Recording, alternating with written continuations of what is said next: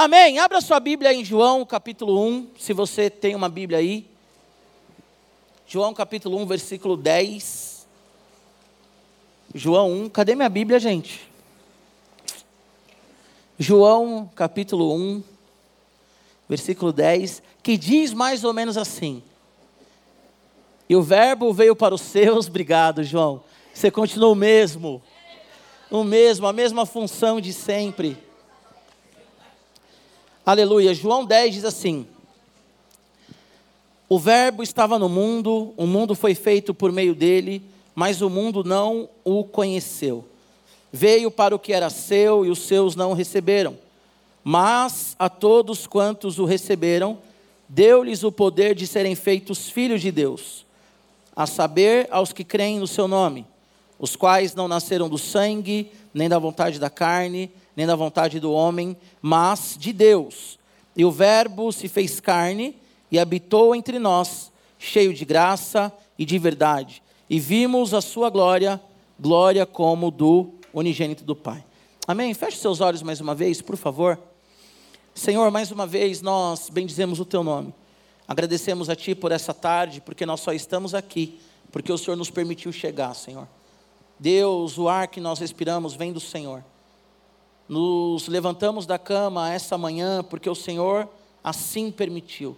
Sabemos, ó Deus, que o Senhor é o Deus soberano e que não há nada que possa sair do controle das tuas mãos. Que este culto continue sendo para a tua glória, para o teu louvor e para a tua honra. Espírito Santo, fale conosco da maneira que o Senhor quiser. Espírito Santo, fale aos nossos corações e que sejamos mais uma vez quebrantados diante da tua graça, do teu amor, Senhor, da tua vida em nome de Jesus. Amém? João ele começa falando que o verbo, é interessante que em João capítulo 1, no versículo 1, a Bíblia vai dizer que no princípio era o verbo, o verbo era Deus. E o verbo aqui no grego é logos, ou logon, dependendo da declinação. E aí a filosofia, durante muito tempo, ela sempre procurou logos. Ela sempre, a filosofia trabalha com a ideia que nós temos que alcançar o ápice da sabedoria, porque aí nós seremos então seres evoluídos, dependendo, é claro, da linha filosófica que nós estamos falando.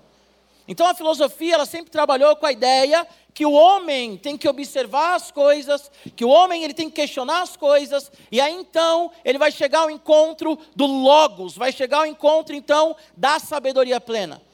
Mas durante muito tempo a filosofia disse que não é possível chegar ao encontro da sabedoria e não é possível então o homem evoluir ou o homem encontrar aquilo que ele busca. O evangelista João, ele já começa no capítulo 1, versículo 1, falando que Jesus Cristo, ele é o Logos. Jesus é a sabedoria, Jesus é a vida, Jesus é aquele que realmente pode responder todos os nossos questionamentos e mais do que isso, Jesus ele é o único que pode nos dar paz eterna, o amor verdadeiro e o real sentido da vida. Então, João, no capítulo 10, ele vai dizer: O Verbo estava no mundo, o mundo foi feito por meio dele, mas o mundo não conheceu.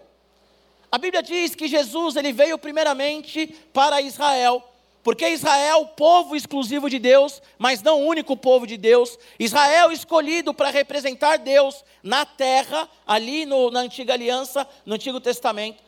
A Bíblia diz que eles esperavam o Messias. Israel esperava um Salvador. Mas quando Jesus veio, eles não reconheceram Jesus como Senhor e Salvador. Porque eles esperavam um Messias forte, um Messias que fosse acabar então com a soberania do Império Romano contra Israel. Eles esperavam um Jesus, um Messias guerrilheiro, revolucionário, um rei poderoso, a semelhança de Salomão e de Davi, que fosse acabar então com a opressão de Roma contra Israel. Eles não conseguiram entender e nem perceber que Jesus Cristo, ele era e ele é o cumprimento de toda a profecia do Antigo Testamento. Então Israel, que foi o primeiro povo, que foi escolhido não para ser ali exclusivista, bairrista, para falar assim, nós somos o povo bom e o resto não presta. Mas Israel foi chamado ali então para manifestar a glória de Deus. A Bíblia diz que Israel não entendeu quem Deus era. E talvez você que está aqui hoje à tarde também espera um Deus que faça os seus caprichos. Então talvez você que está aqui pense assim: Deus, ele tem que fazer com que eu seja rico. Como que o meu filho, a minha filha vai para a igreja e eu fico doente? Talvez a visão que você tem de Deus é uma visão dentro da sua perspectiva vaidosa. De falar assim, não, Deus ele tem que fazer aquilo que eu quero, eu sou um homem bom. Eu não faço mal para ninguém. A minha vida eu toco do meu jeito e eu não, não ofendo ninguém. Talvez a sua visão de Deus é um ser que tem que responder a sua oração quando você precisa e que você procura Ele só quando você está no aperto. Está doente, ora. Está precisando de um emprego, ora. Está precisando de uma bênção, ora. Mas quando tudo está bem, não ora. Ou talvez você vem de uma tradição que Deus é distante. Que Deus ele está longe, que Deus ele não escuta a sua oração e que Deus ele não interage com você nem comigo. E isso também tem um nome na filosofia ou na teologia filosófica, que é deísmo, que é a ideia de um Deus que criou o mundo, mas esse Deus não se relaciona com o mundo. Tem muita gente que tem essa visão. Deus ele não se relaciona comigo. Deus deu as costas para mim, Deus me abandonou. Então, a semelhança de Israel, talvez você aqui também diz assim: eu não tenho relacionamento com Deus porque Deus não existe. Ou Deus ele não me deu aquilo que eu queria que ele me desse, então não quero um relacionamento com ele. Aí a Bíblia vai dizer no verso 11 que ele veio para os seus e os seus não receberam. Olha o versículo 12. Porém, mas a todos quantos o receberam, deu-lhes o poder de serem feitos filhos de Deus, a saber aos que creem no seu nome, os quais não nasceram do sangue, nem da vontade da carne, nem da vontade do homem, mas de Deus. Olha que interessante, a Bíblia diz que Israel deu as costas para Deus. E talvez aqui nas suas práticas você tenha dado as costas para Deus. Talvez aqui nas nossas práticas nós estejamos dando as costas para Deus. Aí a Bíblia diz, diz assim: Mas todos aqueles que receberem o Senhor têm o direito e o poder de serem feitos filhos. Nós crescemos com uma narrativa que é uma narrativa antibíblica. A grande verdade é que muitos de nós tivemos e podemos ter ainda uma fé em um Deus que não é o Deus bíblico. Para conhecer a Deus, nós temos que ler a Bíblia, de Gênesis a Apocalipse. Tem muitas pessoas que têm um relacionamento com Deus a partir do youtuber que gosta, ou a partir de uma tradição até familiar. Alguns aqui sabem, não sei se todos, mas a minha família ela é de Minas, e a minha bisavó, ela era índia, por isso que eu tenho um olhinhozinho assim puxadinho. E a minha bisavó, ela era uma feiticeira, a minha avó, uma feiticeira. Minha mãe estava indo por ali e deu uma mudada na rota. Então nós crescemos com muitas ideias estranhas, assim, sabe? Sincréticas, muita simpatia, muita magia. Sabe, essa, o mineiro já gosta, né? O mineiro que tem toda a história estranha, né? Marcelo e Silvana, que são de, de Minas. Vem do mineiro. Ah, leite com manga, morre. Sabe essas coisas? Ah, porque a minha mãe, cara, a minha mãe, ela tem. Eu não, eu não posso nem viver, porque minha mãe fala assim: não, vai morrer, filho. Essa combinação com essa, um mais um morre. E eu cresci, eu cresci entendendo isso, que essa forma era a forma de ter um relacionamento com Deus. E aí, qual que é a narrativa muito comum para todos nós? Todo mundo é filho de Deus. Então, o que, que nós crescemos ouvindo? A maioria de nós, todo mundo é filho de Deus. Deus, Ele é pai de todos. Todos os caminhos levam a Deus, não importa o que você faça. Todos os caminhos levam a Deus, e Deus ele é pai de todos. Só que não é o que a Bíblia diz. Não é o que a Bíblia diz, não é o que a Bíblia diz a respeito do Deus criador, do Deus Pai. A Bíblia diz que filhos são aqueles que recebem e reconhecem Jesus como Senhor e Salvador. Quem é filho de Deus são todos aqueles que entendem que Jesus é Senhor e Salvador da sua vida. A Bíblia vai dizer em outro texto que somente Deus, Jesus, ele é o intermediário entre o Deus Pai e o homem, e entre o homem e o Deus Pai. Não tem outro intermediário entre o homem e o Deus Pai, a não ser Deus Jesus Cristo. Somente por meio de Jesus, nós então nos tornamos e temos um relacionamento com Deus como Pai. Jesus, ele é o único, está em Mateus 6, que diz assim: quando vocês orarem, vocês vão falar, Pai nosso, que estás no céu. A única forma, meus irmãos e minhas irmãs, meus amigos e minhas amigas, de sermos filhos de Deus é por meio de Jesus. Pastor, como assim? Receber Jesus como Senhor e Salvador da sua vida. Como assim, pastor? Você confessa a Ele com os seus lábios, crê no coração, confessa com os lábios, é o que está escrito lá em Romanos 10. Vive uma vida de leitura bíblica, de oração, e você então se torna um filho de Deus. E o que, é que vai falar em 2 aos Coríntios 5,17? As coisas velhas se passam e tudo se faz novo. Se você quer uma novidade de vida, você precisa entregar sua vida para Jesus. Sem Jesus, escuta o que eu vou falar para você. Sem Jesus, nós estamos condenados ao inferno. Estava falando com uma pessoa esses dias. Ela falou assim para mim: Pastor, mas é tão ruim mesmo ir para o inferno? Vai ser tão ruim. E eu respondi para ela assim: Sabe qual é o problema do inferno? Aí ela ficou me olhando, eu falei, me fala qual é o problema do inferno. Ela falou, o sofrimento, o fogo eterno. Eu falei, não. O problema do inferno é que não haverá possibilidade de se relacionar com Deus. O problema do inferno que é uma eternidade sentindo o vazio existencial, a eternidade, a vida inteira. O problema do inferno é que não haverá possibilidade do relacionamento com Deus. Aí ela falou: Olha a pergunta, olha a pergunta, a pergunta foi boa. E se Jesus estivesse no inferno? O senhor iria para o inferno? Eu falei, eu iria. Ela, como assim? Falei, porque se Jesus estivesse no inferno, o inferno não seria inferno. E eu só quero ir para o céu e viver a eternidade com Cristo, porque Ele está lá. Não é por causa de rua de ouro que a Bíblia diz, ah, é a rua de ouro. Depois escutem a aula que eu dei sobre Apocalipse, tá? Tem muita coisa figurada. Eu não quero ir para o paraíso porque ah, agora eu vou viver sem sofrimento. Não! É porque eu vou olhar nos olhos de Jesus, que a Bíblia vai dizer em Apocalipse que o cabelo dele é branco como a neve, que os seus olhos são como chamas de fogo, que ele é puro, santo. Que João, quando olhou para ele, foi quando, foi como quando nós olhamos e vemos o sol nascendo e não conseguimos ficar olhando, e João caiu de joelhos aos seus pés. Eu quero olhar para Jesus todos os dias e adorar o Senhor todos os dias e ter uma paz que nada nem ninguém pode me dar. Só que eu quero dizer para você nessa tarde que se você não entregou a sua vida para Jesus, e se você não entregar a sua vida para Jesus, você não se torna filho e filha do Senhor. Ninguém nasce filho e filha de Deus. Mas eu nasci, o meu pai já frequentava uma igreja. Ninguém se torna filho de Deus porque o pai frequenta a igreja. Já tem um ditado, né? Deus ele não tem neto, ele tem filhos. As minhas filhas, eu tenho uma de sete e uma de quatro. Elas têm que entregar o coração delas para Jesus. Porque eu não salvo ninguém, eu não posso salvar minhas filhas. Alguns de vocês vieram aqui hoje porque o filho está cantando no coral, isso é maravilhoso. Coisa mais gostosa para um filho é ver os pais prestigiando. Só que você não é salvo e não será salvo, porque você veio aqui hoje prestigiar o seu filho.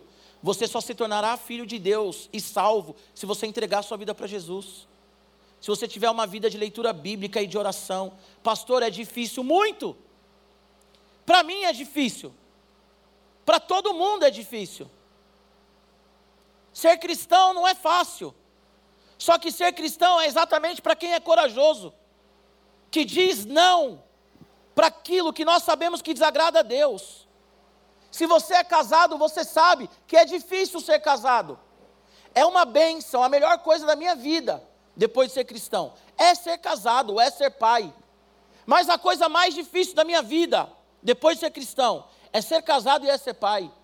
É todos os dias ter que corrigir as minhas filhas. Não é assim, filha. Não faz assim, filha. Já falei dez vezes, tem que falar mais dez mil. Qual marido aqui que na hora que está sentado a esposa fala assim: amor, e a louça? Você não pensa assim. Ela teve o tempo inteiro para me falar da louça. Agora que eu sentei para ver o jogo, ela falou da louça. Hã?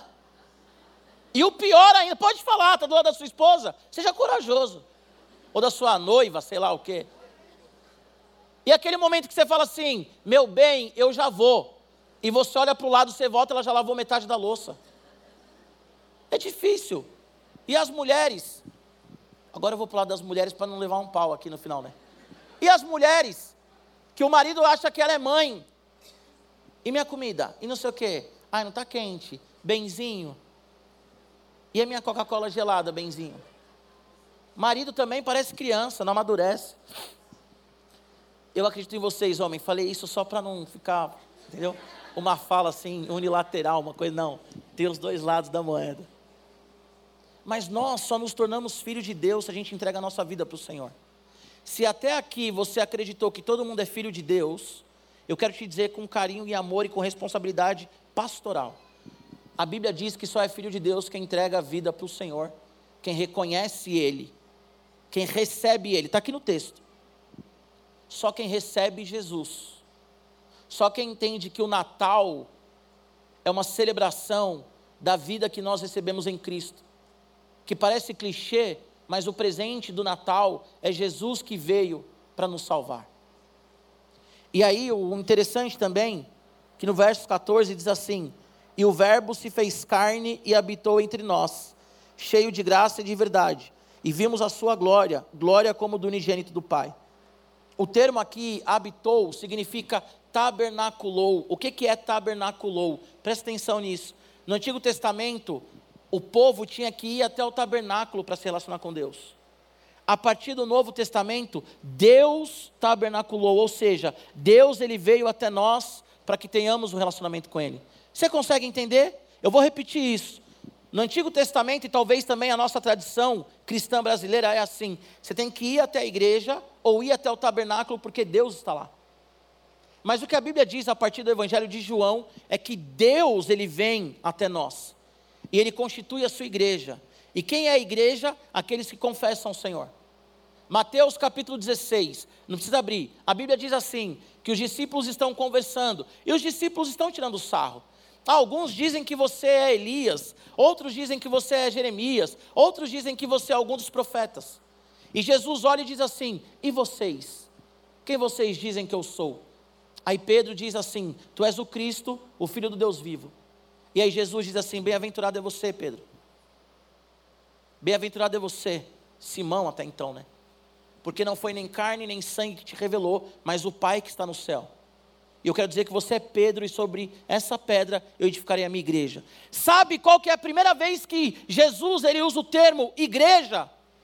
Ajuntamento, povo dele, nesse texto, Mateus 16 quando Pedro confessa a ele. Então, quando nós confessamos Jesus, nós passamos a fazer parte da igreja. Que igreja? Batista do povo? Cristã da família? Não a igreja corpo de Cristo, aqueles que são chamados para serem filhos dele e ter uma vida eterna, uma paz eterna, aqueles que entendem que a morte não é o fim, mas a morte é simplesmente uma transição da nossa vida aqui finita para a nossa vida infinita, que é estar com o Senhor na glória e na eternidade. A igreja de Cristo é composta por pessoas que declaram: Jesus é meu Senhor e é o meu Salvador. O Natal não é só um feriado para comer panetone, que eu amo panetone. Coloquei no Instagram, o que, é melhor, panetone ou chocotone? O Zenzo aí, tudo colocou chocotone. Mas o negócio é panetone. Mas eu amo vocês, viu? Os meus Zenzos, eu amo vocês. E hoje eu comi panetone, glória a Deus, aleluia. É engraçado que a parte do panetone só tinha a galera da minha idade para cima. O chocotone era tudo para baixo. O Natal não é só para comer panetone. E come panetone, à vontade. A não ser que você esteja numa dieta. E se você gosta de chocotone, come também. Deus te abençoe. O Natal não é só para comer aquela comida maravilhosa que você come uma semana, né? Você come no almoço e na janta, meu, aquela farofa que você falou que era gostosa, que depois de quatro dias você fala, de novo essa farofa? Não é isso? O Natal é maravilhoso. O Natal é aquele momento que você está com a sua família. Tem família aqui que tem tradição de Natal. E agora minhas filhas pediram uma tradição de Natal, estamos pensando. A gente vai comprar uns pijaminhas, sabe? Todo mundo mesmo pijaminha. Vai ter que ser a tradição, até elas casarem e falar, ó, o marido agora é com você, negão. Se vira. O Natal é uma data maravilhosa, é. Mas o mais importante do Natal é entender que nós estamos celebrando a vida daquele que se entregou por mim, por você, daquele que deu a vida por nós, daquele que é o Deus verdadeiro, daquele que veio para habitar conosco. Deixa eu te falar uma coisa, talvez você não acredita. Jesus ele está voltando. Uma hora tudo aqui vai passar. E aqueles que são de Jesus viverão eternamente. E aqueles que não são de Jesus morrerão eternamente.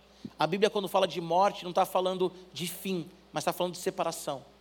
A morte é a separação, a morte eterna é a separação.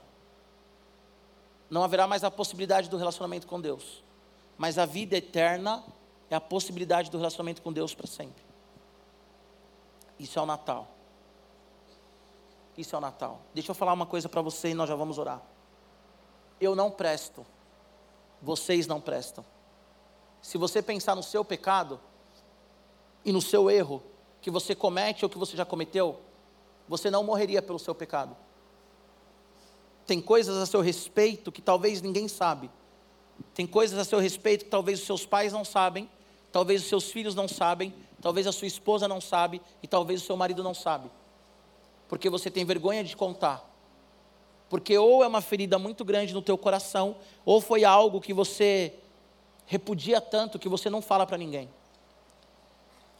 Agora para para pensar, você tem um pecado, vários pecados, que você tem vergonha. E mesmo assim Jesus Cristo, ele nasceu, morreu e ressuscitou para te salvar. Agora pensa num absurdo maior. Jesus ele morreu para salvar toda a humanidade. Jesus ele morreu, talvez isso te choque, eu não estou falando que eu sou a favor disso, ok? Entenda, não sou a favor disso. Mas Jesus ele morreu pelo estuprador, pelo assassino.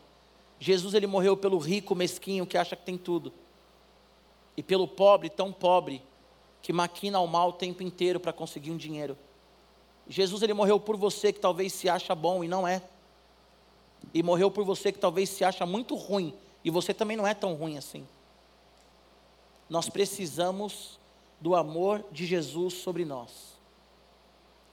Se você morrer hoje, para onde você vai? Se você morrer hoje, para onde você vai? Esse ano, eu já fiz mais de 10 velórios esse ano. E velórios de cristãos, e quero que você entenda o que eu estou dizendo aqui. É triste, qualquer velório é triste mas as pessoas estão ao lado do caixão e elas estão falando assim: Fulano foi uma boa pessoa, Fulano não sei o que, Fulano lá. Glória a Deus que está com o Senhor. E se tem filho ou se tem neto, sei lá o que. É muito comum um filho ou neto ir lá e falar assim: Pai, nos vemos em breve. Mãe, nos vemos em breve. E ao mesmo tempo que é um momento triste, é um momento também de alegria, por mais espantoso que seja porque as pessoas estão ali, o sofrimento acabou, está com o Senhor. Agora, quando você vai no velório de alguém que não conhece o Senhor, é desesperador.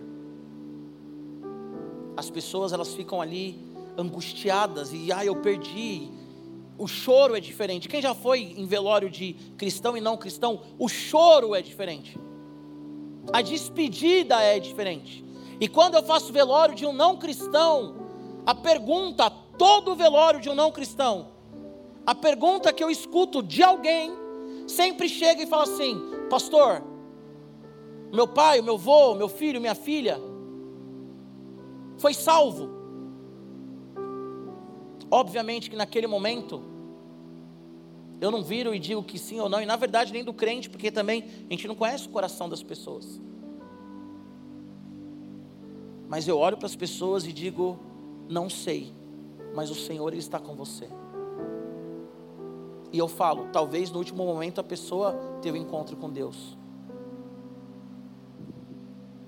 Então, se você morrer hoje, para onde você vai? Isso é real, gente.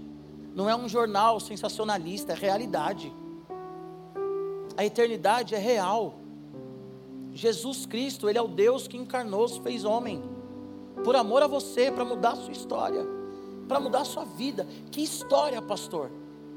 A história de viver um vazio existencial o resto da sua vida.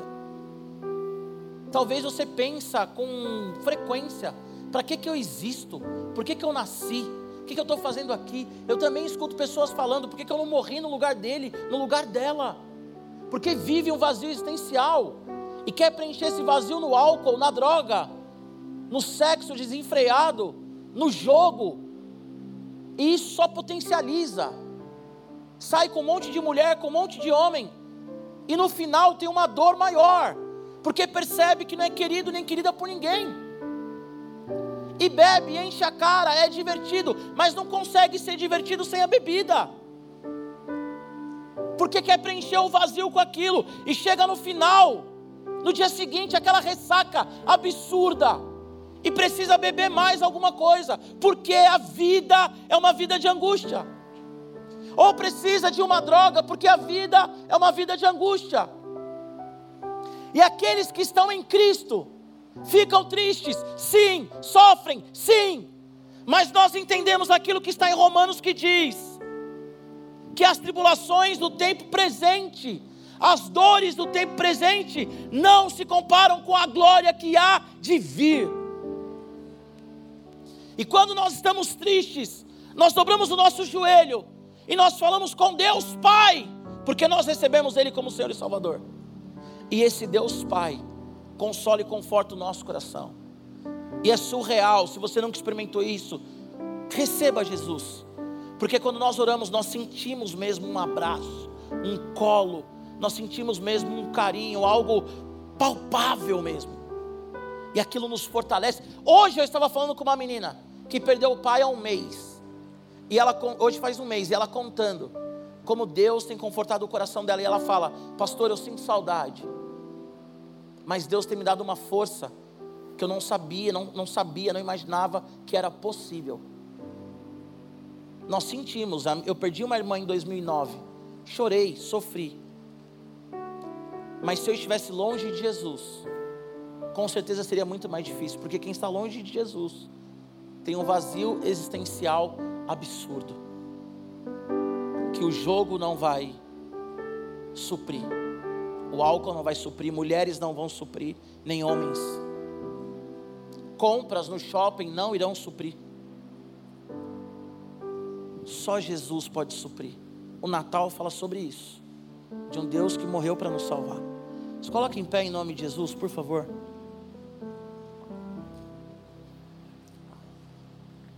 Feche seus olhos, por gentileza.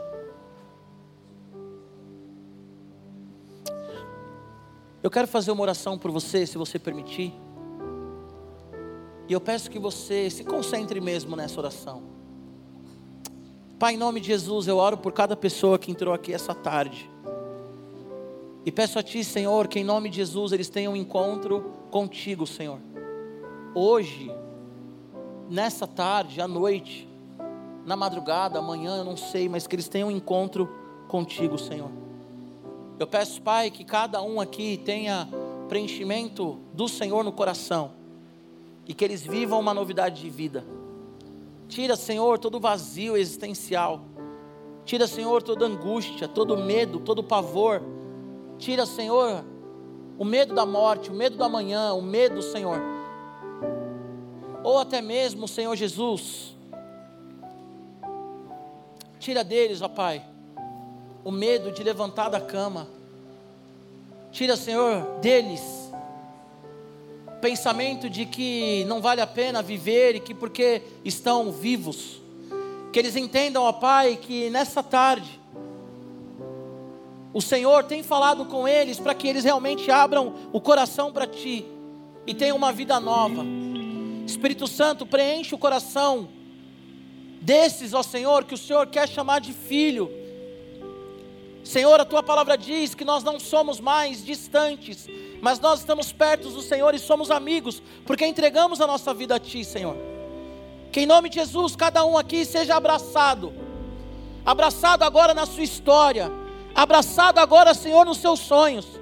Que em nome de Jesus, ó Pai, toda mágoa do passado, toda dor, toda palavra que feriu, toda agressão, todo abuso, seja agora perdoado, seja agora curado, em nome de Jesus. E que esse Natal seja diferente, Pai. Que a beleza, Senhor, desse coral, seja a beleza dos dias das pessoas que estão aqui, Pai. Que esse coral seja profético, como um novo cântico na vida daqueles que estão aqui essa tarde. Marca os corações, muda as histórias, ó Pai, e faça algo novo em nome de Jesus. Com os teus olhos ainda fechados, eu quero te fazer um convite. Eu quero que você seja sincero com Deus e com você.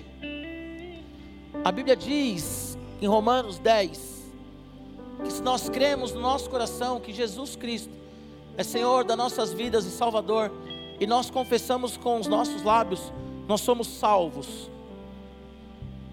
A Bíblia diz, é o que nós lemos hoje, que aquele que recebe Jesus tem o direito de ser feito filho e filha do Senhor. E a Bíblia diz em Lucas, no capítulo 15, que o pai ele espera o filho pródigo de braços abertos. Aquele que estava em casa, saiu da casa, percebeu que no mundo não tem nada que satisfaz e que pensa, eu vou voltar para a casa do meu pai. E o filho pródigo, ele volta dizendo: Eu vou falar para o meu pai, pai, eu pequei, pai, eu agi errado, pai, eu gastei tudo que eu tinha. E a Bíblia diz que quando ele chega para falar com o pai, a única coisa que ele recebe é um abraço do pai porque esse pai o aguardava. Talvez você é um filho pródigo ou uma filha pródiga, e Jesus Cristo está te chamando hoje de volta para a casa do Pai. Então, todos com os olhos fechados, por favor. Se alguém aqui essa tarde que quer entregar a vida para Jesus, ou que quer voltar para Jesus hoje, eu te encorajo agora, todos com os olhos fechados, por favor. Eu quero que você levante as suas mãos no lugar que você estiver. Alguém aqui quer entregar a vida para Jesus ou quer voltar para Jesus nessa tarde? Alguém aqui que quer confessar Jesus como Senhor e Salvador da sua vida e ter um recomeço? Alguém, levanta suas mãos o mais alto que você puder. Glória a Deus pela sua vida. Há mais alguém? Há mais alguém aqui que quer entregar a vida para Jesus, quer voltar para Jesus? Há mais alguém? Há mais alguém? Você que levantou suas mãos, quero que você venha aqui à frente. Nós queremos orar com você, pode ser? Pode, vem aqui, quero orar com você. Pode vir. Há mais alguém? Se houver mais alguém, por favor, vem aqui à frente. Pode vir, pode vir. Nós queremos. Fica aqui, ó, aqui embaixo. Aqui embaixo eu vou descer aí. Há mais alguém? Se houver mais alguém, vem aqui. Nós queremos orar por você. Em nome de Jesus. Sim? Não? Há mais alguém? Se houver mais alguém, nós vamos orar. Se não, eu peço que você feche seus olhos e que você olhe aí no seu lugar. Amém?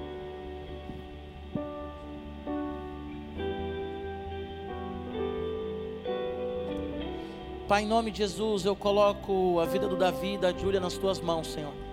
Peço que eles vivam, Pai, uma nova vida, uma vida de filha e uma vida de filho, Senhor. Que em nome de Jesus eles sejam selados com o Espírito Santo.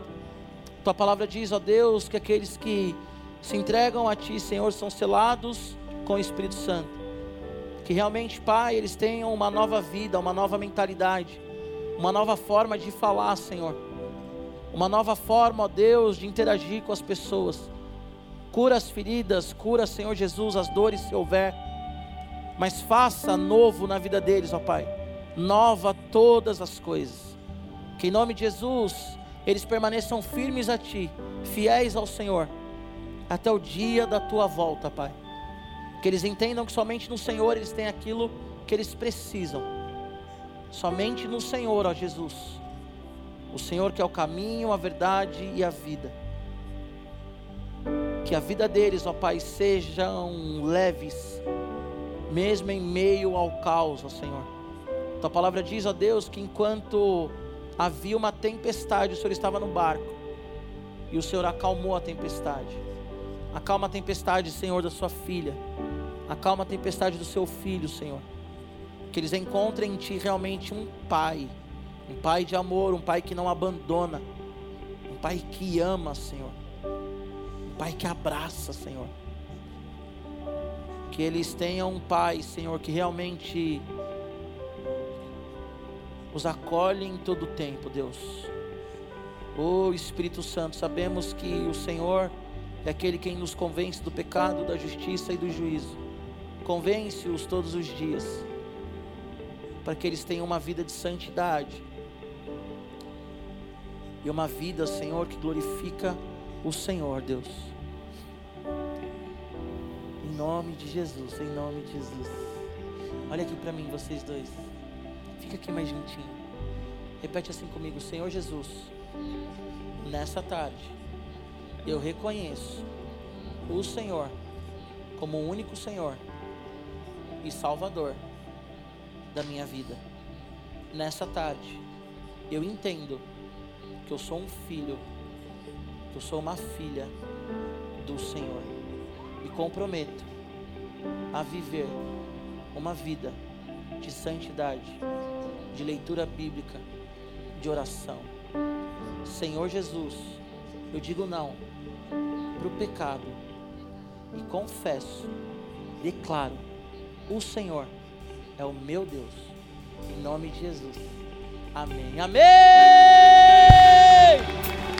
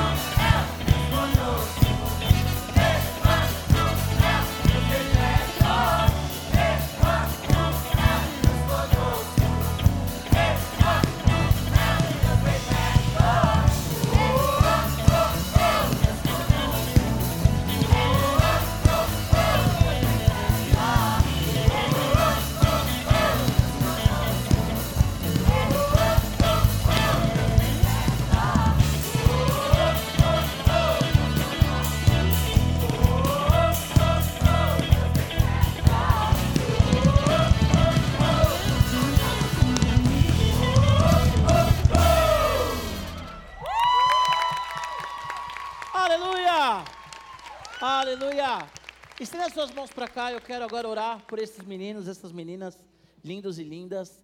Vocês, pais, por favor, pagam o seu lanche depois de hoje, tá bom? Olha que orgulho, leva para comer num lugar legal, num japa, num rodízio, fera. Gasta hoje com os meninos, amém? Pai, nós somos gratos a Ti, Senhor, por esses meninos, essas meninas que estão na Tua presença, Deus, te louvando, te bendizendo, te exaltando.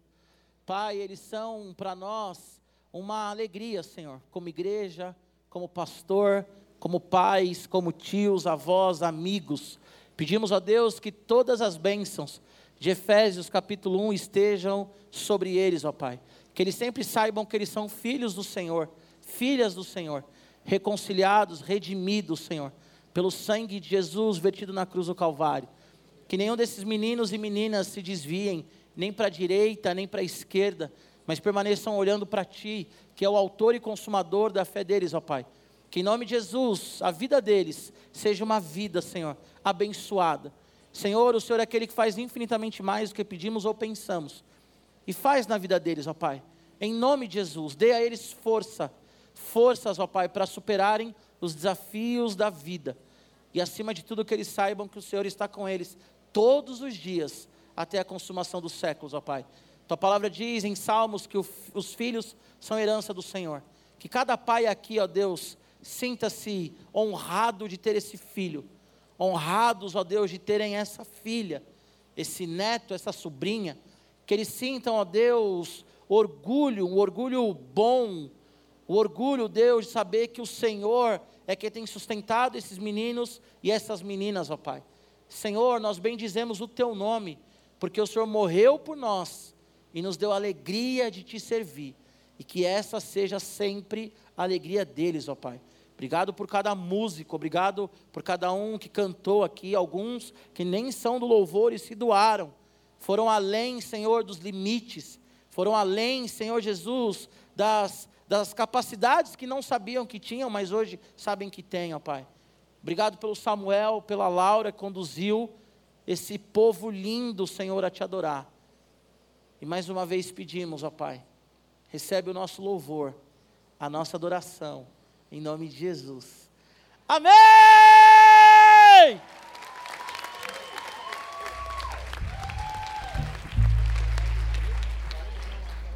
Aleluia! Mais uma saideira, mais uma e vamos embora.